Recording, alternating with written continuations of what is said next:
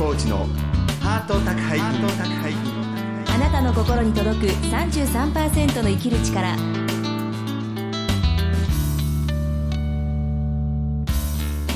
ご機嫌いかがですか？壊れ物祭典代表作家の月野浩二です。フリーアナウンサーの松井宏恵です。月野浩二のハート宅配便今週も番組お聞きのあなたに33%の生きる力をお届けします。月野さん今日はスタジオに、はい。あのさんの漫画本が漫画。ありますけども、懐かしいというか昔って漫画本って320円でしたっけ？その結構大昔のね 爆笑コミックスって書いてありまして。ああはいはいはい。これが秋田書店さんのはい。2人と5人東秀夫と書いてありますけど、ええ。これ、まあ、我々の世代にとってはすごくあのブレイクした漫画なんで、はい。あのちょっとエッチなロリコン漫画ギャグ漫画みたいな、まあ、今でもそういう系統脈々と続いてますけど、はい。それの先駆けともいえる、ええ。東秀夫さんっていう漫画家がいらっしゃいまして、東秀夫さん、うん、これお聞きのねある世代以上の人あるいは、うん。いろんな SF ファンの方だったらご存知だと思いますけれども、はいえーあ昨日実はね東さんとお会いして、いろいろ話したんですけど東さんね、あのー3年ぐらい前に「失踪日記」っていう本がベストセラーになったんですよ。失踪日記。うん、それはですね、はい。その大ベストセラー漫画家が一時期、ぶあの私も急に世の中から消えたんでどうしたのかなと思ってたら、ええ。ーホームレスになってアルコール依存症になってえ？結構捨ててになってたらしいんですね。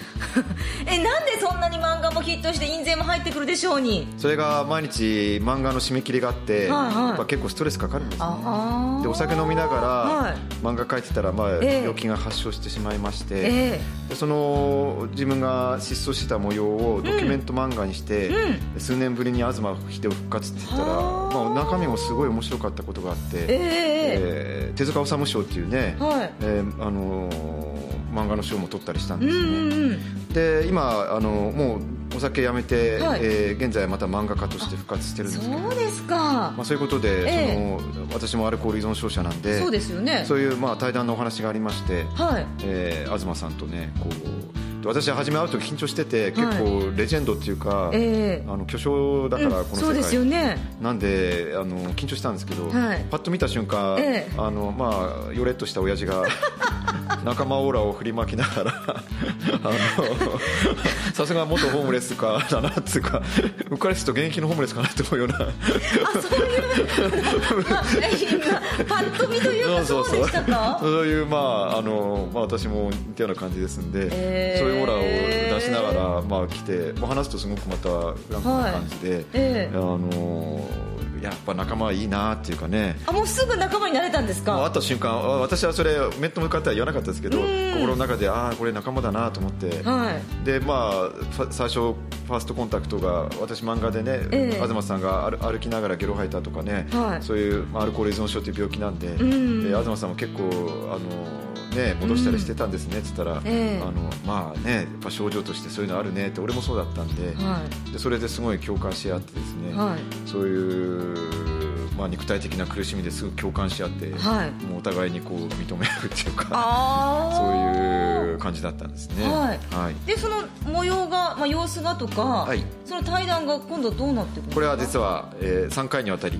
ええ。ーもう2回対談しまして、はい。でもう一人パートナーあのこの番組にも出てくださった西原理恵子さんっていうはい。アルコール依存症者の家族なんですけど、ええ。まあ、アルコール依存症絡みのそういう、えー人間模様の本がこのね秋口に出ますんで、また杉野さんさらっと言いますけど、はい。また美味しいとこ持ってきますね。もしグッドなこのハ宅配便を踏み一踏み台としまして。なんか悔しいな杉野さんばっかり。皆様皆様のおかげで 皆様待ってくださいよ。西原さんにでまたすいません私も東さんのことはあんまり知りませんけど、はい。で今すごくこう、まあね、注目の方と そうそうそう。してくっついてくっついて。本を出す？本を出す。これはこれをこのね本当にありがとうございます。ひろい様青木様あのスタッフの皆様のおかげで、あそう秋に出るんですか、はい、またそれをねええ。ハート宅配便にもまた還元してですね 行こうと思いますので皆さん、はい。ぜひ応援のほどよろしくお願いします。なんか随分長い話だと思ったけど結局最後は秋に本が出るっていうね、その宣伝だったということですね。あのすごく面白い内容になると思いますのでぜひぜひ。はい。わ、はい。かりました。といったことで今週も30分間最後までお楽しみください。月の工事のハート宅配便あなたの心に届く33%の生きる力。この番組は全国各地のコミュニティ FM とインターネットラジオ局オールニートニッポンを通じてここ新潟市からお届けします。月の工事のハート宅配便。あなたの心に届く33%の生きる力さまざまな人生体験を乗り越えてきた女性サバイバーに毎週お話を伺っています。今週は心の病回復傾聴セラピストでありシンガーソングライター虹渡悦さんのインタビュー最終回です。えー、エツさんのねインタビュー最終回ですけれども、はい、えー、子供の頃にご両親からね結構厳しい精神的な虐待を受けた体験があるそうなんですけど、はい、えー、それで自分にこう自信が持てなくなって、うん。うん、15歳頃からダイエットを始めたんですけど、はい、拒食症になって二十、歳で過食症うつ病パニック障害統合失調症引きこもり対人恐怖症自傷行為自殺衝動にね、はい、振り回されて、ええ、人生がぐしゃぐしゃになるような体験をね13年間送ったそうなんですけれども、はい、えー、13年後にねさまざまなきっかけがありまして、えー、抜き出せまして、現在はですね心の病傾聴回復セラピストでありなおかつシンガーソングライターとしてねメッセージをね発信しているんです。はいえそれでは虹渡英知さんのインタビュー第4回最終回ですどうぞお聞きください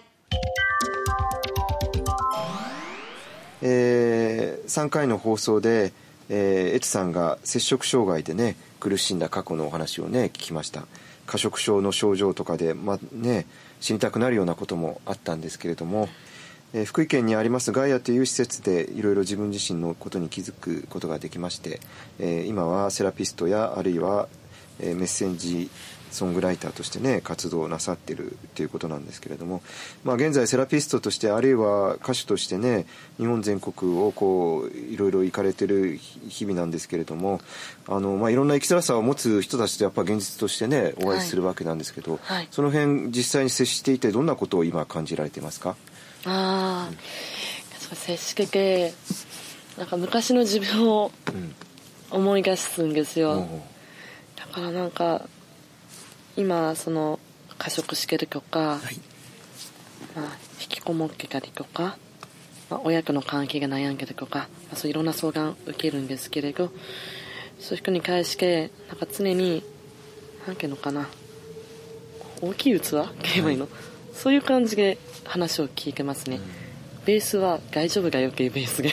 自分の人生のね今までの経験があるからね大丈夫だっていう、うん、ああいうセラピストっていうのはやっぱり基本的には聞くことなんでしょうかね、はい、基本も相手が気が済むまで聞きますね、うん、でやっぱりこういう話は言えないとよく言ってくれますよ。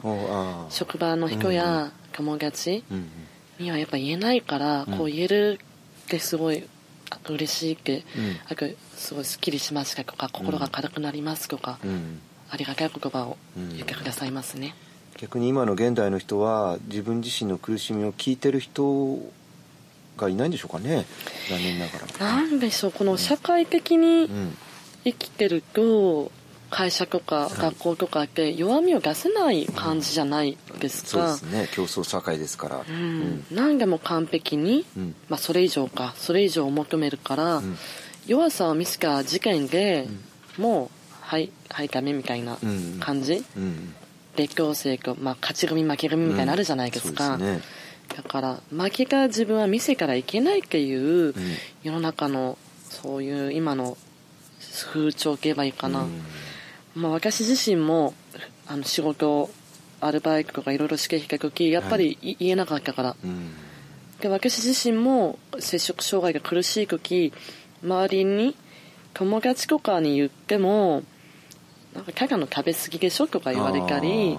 弱いからとか言われたりね、まあ、うちのお父さんはあんまり病気に理解がないから、はい、私がバー食べてるとむしろいいじゃないかって。ねいっぱい食べていいじゃないかって。なよこれ死ぬも苦しいのにって、うん、なんかね理解がないとそういうなんかギャップが生まれるんですよ、うん、それでまた自分はもう一回苦しくなっちゃうっていう、うん、うんうんやっぱりねその理解がないとこに話しようが、まあ、でもそれは逆に言うとすごくセラピストとしての役割っていうのは、まあ、その知識がありあるいはねピアサポートっていうかね過食の人の話を聞けばエツさんはねまさしく当事者だから、はい、相手も信頼してやっぱり話すことがねそうです同じ病気だと思うとね、やっぱそういう役割っていうのはすごくこれからね、えー、重要になっていくんじゃないかと思うんですけれども、はい、シンガーソングライターとして私もねライブとても元気づけられるライブでしたけれども自分としてテーマとしてこういうことを伝えたいとかそういうことはどどのように思われてるんでしょうか、うん、テーマは自分の病気になった経験をもとにいろいろ曲を作ってて、はい、この曲に言えるテーマこの曲でも言えてる、まあ、テーマは何があっても大丈夫だよっていうことを使いかけて歌ってますね、うん、どんなに苦しくてもどんなに死にたくても、はい、誰も誰一人なんか味方がいないって思っちゃっても、うん、でも絶対大丈夫だよっていう思いを使いかけて歌わせてもらってます。それはやはりエチさんにとっても辛い過去が多くて今があるからもう大丈夫だと言い切れるんでしょうか、うん、確かに。そうですねでも確かに大丈夫じゃない状況がっかりするじゃないですか、うん、まあ聞いてる方も全然大丈夫じゃないよって。その渦中にいる時ね、うん、私もなんかカウンセリング行った時先生に「あなたはもう大丈夫だよ」って言われたことがあって「どこが大丈夫なの?」って、うんうん、もうちんぷんかんぷんがっかんですよ、はい、こんな壁どこが大丈夫なんだろうって、はい、でもそう言われたから大丈夫か言われたからでもなんかあ大丈夫なのかな？とかね、うんうん、そうそう思うようになってましたね。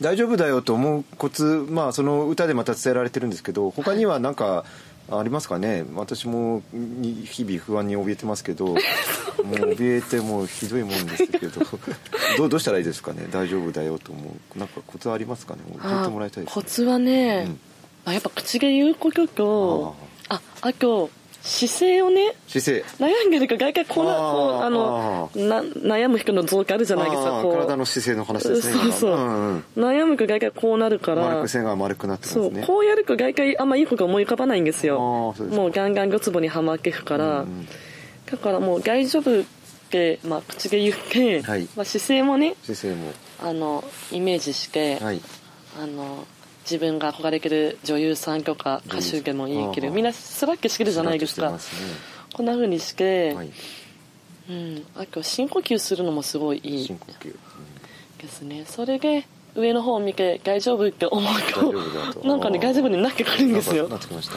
今私その今私渡辺謙だと自分を 渡辺謙つらして背筋伸ばして今ね大丈夫ってまあまあ普段この普段さっき今まで聞いた時背が丸くね聞いてね今だいぶいい感じになってまあありますね確かに。ね、うん、そうなんかポーズを変えるだけでなんかね選べるんですよ自分のこの感情を。コントロールできるんですよ。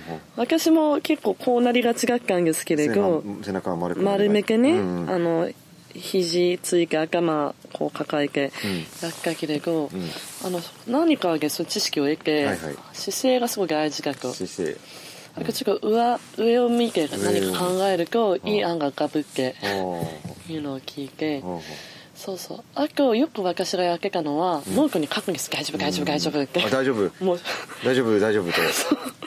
あと唱えるもう宗教みたいに。大丈夫大丈夫 唱えるの自分の中で。どういうふうに例えば不安が来るじゃないですか。不安。来た、はい、そしたらもう自分の中で不安をかき消すかのように大丈夫大丈夫大丈夫大丈夫大丈夫大丈夫大丈夫大丈夫唱えるんですもう何回も。大丈夫大丈夫。と、そうそう、大丈夫とかありがとうとか、ハッピーとかね。ハッピー。大丈夫ありがとうハッピー。まあ何回もいいんです自分の言いやすい前向きな言葉をもう呪文のように唱えると、なんかいつの間にかねあれ あれがけ不安がどこに聞いてる、ますかね、うん、言ったりするしかことが私はなありますねわ、かりました。そう辛い経験にさえもありがとうって言っちゃうんです。私。どんな辛いことがありました？最近だと。最近だとね今あの普通の仕事もしてるんですけれど、はいはい、その仕事先の上司にもうガツンと言われるんですよ。で私ガツンと言われると自己否定されか全否定されか思い込んじゃうところがあって。みんなもそうあり誰でもそうですそう、うん、そんな時、うん、あうんとねそう一回ボツンってなるんですけれど、はい、なんか時その時もねあこの経験はきっと何か自分の賭けになる賭けに前向きに思って、ね。それがありがとうってねあの上司にもありがとうって。ありがとうガツンと言ってきた人そうありがとうそのおかげで私は自分が上司になった時、はい、ああいう言い方はしないぞって学べたっけもう未来の皇帝が自分が上司になってますか？勝手にね。あそうですか。自分がそういう。そういえば実現するかもねするますよね。そうか自分はそういうなんか上なんか下の人に何か叱る時はああ。いうふうにはしないって。いい優しいいい上司になるんですね。そう何かアドバイスするに言えばいいじゃんって思うんですよ、まあそうですよね。ね。相手の入る言葉で。そう、何やってんのとかさまだ覚えてないのとか言われるともうクシュンってなっちゃうじゃないですか、うん、ただあなんか覚えてないんだねじゃあこれ今日覚えてみようよとかね、ね、言えばやる気になるじゃないですか、うん、そういう人になろうと私は思ってます。じゃあ結構嫌な人を見るたびに、うん、自分が反面教師として。そうそう。むしろ学ぶ、ありがとうってそこから、その介護から。やっぱり、ね、私よくしねえしねえと思うんですけど それは墓穴を掘ってますと。嫌な嫌な上司がいてガツンって言われると「しねえしねえ」とか「くたばれ」とかって思ってますかそれはやっぱあんまよくないですかね。それはあの、うん、月野さん流の方法ですよね。ちょっとますます気持ちは悪くなってますけど。見えってくるんですけど。確かに、うん、まあそうだな、うん、ありがとうにするかもっとハッピーに。ハッピーに。分かりました。じゃあありが俺が上司になったら、上司になる見込みなさそうですけど。そんなことそれを言っちゃダメですね。やっぱ上司になった時にと口に出して神社行って上司にな踊りがとうとう上司になりまして ありがとうございますと。そう言って8年間言い続けると上司になってなると。8年もまあかかんない場合もあるし年もまあ、私はまも8年かかって、うん、私も今言ってることあるんですよ。ななんだそれ聞いてもいいですか？あの結婚したいから素敵な旦那様に会いましてありがとうございます。ありがとうございました。それもねもう8年前から言ってるんですけど。じゃあ今しも今年8年目ですからそれ今までラッキーエイトできてます。ラッキーねえ。じゃあ今年かなうんじゃないですか？まだ今年まだ長いですよ、ね、そうですね、うん、そうそういうなんか未来を先取りするのが好き。好き？妄想なのかな？これは。いやそれは妄想じゃないですよ。実現すれば妄想じゃないですか。らそうですよね。これも、うん、あの競合失調症なのかなってちょっと。それいいじゃないですかね実現すれば、うん、でも楽しいこれは、うん、これでも今日ね生きるヒントここにありおすすめです。皆さんも。ね近くに神社あるいはキリスト教でもなんか 何でもいいです。イスラム教でも、これ利害関係あるから全部言わなきゃです。けどそこが変えても何でもいいですあのね真光でもいいですよ何でも自分のその信じてるものにものに対してありがとうとありがとうってでねあの独身の人は結婚でいいパートナー与えられてありがとうございますそうそうあのー、ね会社の平社員の人は私は立派な課長になりました。ありがとうございました。歌手の人はともうメジャーデビュー デビューありがとうございます。紅白歌合戦ありがとうございます。アカデミー賞ありがとうございます。これなってくるとだいぶ統合失調症 症状なんでしょうか。でも言うのは自由ですから。そう言ってプラス興行することですよあとは。そうですね。言ってまあ私も言って終わりに意識かのが多かったから、うん、なかなか治んなかったのかなとも思うけれど、はい、まあ言って、まあ、興行すること、うんまあ、初め公共できないからまず言うことですね。うん。わかりました。行った後に階段が見えてくりますよそうですね。そうそう。初めに言っちゃった方が早い。床も勝ちですかね。わかりましたはい、ということで今日は、まあ、あの最終回なんですけど、はい、えー、リスナーの方々、まあ、まさしく摂食障害の当事者の方、えー、リストカッターの人、はい、えー、依存症の人、はい、えー、あるいは中高年で借金抱えて苦しむ人あるいはパートナーシップがうまくいかない、まあ、残念ながら離婚する人もいますけどさまざ、まな、ね、コミュニティ FM ではいろんな世代の人聞いてます、はい、オールニート日本ではニートの方聞いてくださってます、まあ、そういった方々に、えー、エツさんの方から、えー、メッセージを届けるとしたらどんな言葉でしょうか、うん、今その苦しい状況もあの絶対乗り越えられるので、まあ、今苦しんでる自分にありがとうってちょっと言ってみてください。まずね言ってみると、うん、まず言ってみてください、はい、だって今苦しいのに一生懸命生きてるんですよ、うん、うん、だって苦しいですよ確かに。ね死にかかったり、うん依存症だったり普通の周りの人と比べるとなんで自分は怒ってるんだって、うん、いっぱいみんな、まあ、私もそうなんですけれど自分をいっぱい否定してきたんですよ、うん、でもそれでも生きてるじゃないですか。今、ね、生きてるからこうやってラジオが聞けてるし、ね、生きてるからなんて言えばいいの？空気吸えるしとか。空気吸えるの生きてなきゃ空気吸えないですね、うん、空気吸えるし、うん、何かきっとねうん。うん、生きてるから今こうやって私や月野さんの声が聞けてるわけですよ、うん、だから今苦しくても一生懸命生きてる自分すごいんだよって。他の人の何十倍も重荷を背負ってるんですよ、ね、はっきり言って、うん、だからそれが生きてるってすごいことなんですよ、ね、うん、だからそんな自分にありがとうってすごいんだよっていうふうにあの自分に優しく声をかけてみてください。ありがとうございました。ぜひね自分自身で褒めてあげるとね、うん、次の道があると思います、はい、えー、4回にわたって本当にありがとうございました。ありがとうございました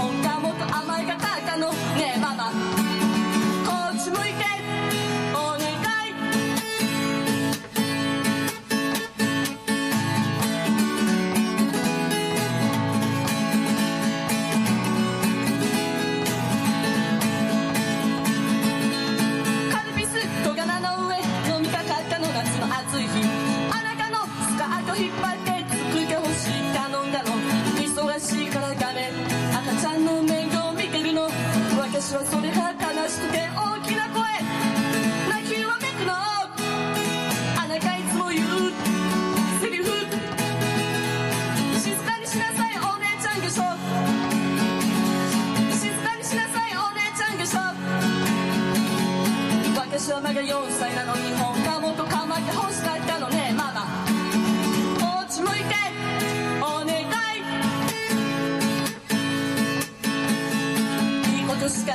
お送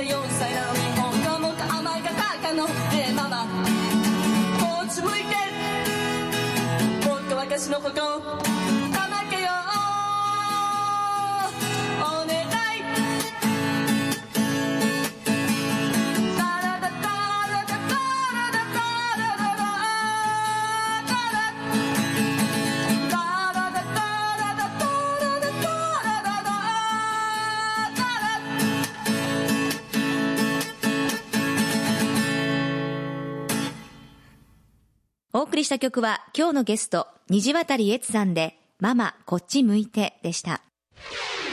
月野コーチのハート宅配便。あなたの心に届く33%の生きる力。ハート宅配便、私月野コーチと松井宏恵がお送りしています。えー、エツさんが提案する、はい、自分の過去の成功を、うん、もうすでに現実にあったことのごとく、えー、ありがとうと先に言うと、はい、そいつが実現するってねやっぱ人間の運っていうのはそうやってこうね、うん。やっぱりプラス思考が実現するってのは本当にすごくあると思うんですよね、えー、ちなみにひろえさんが神様に、はい、ありがとうもうこれが実現しましたありがとうと言いたい未来像は何なんでしょうか？また月野さん。見えてるでしょ？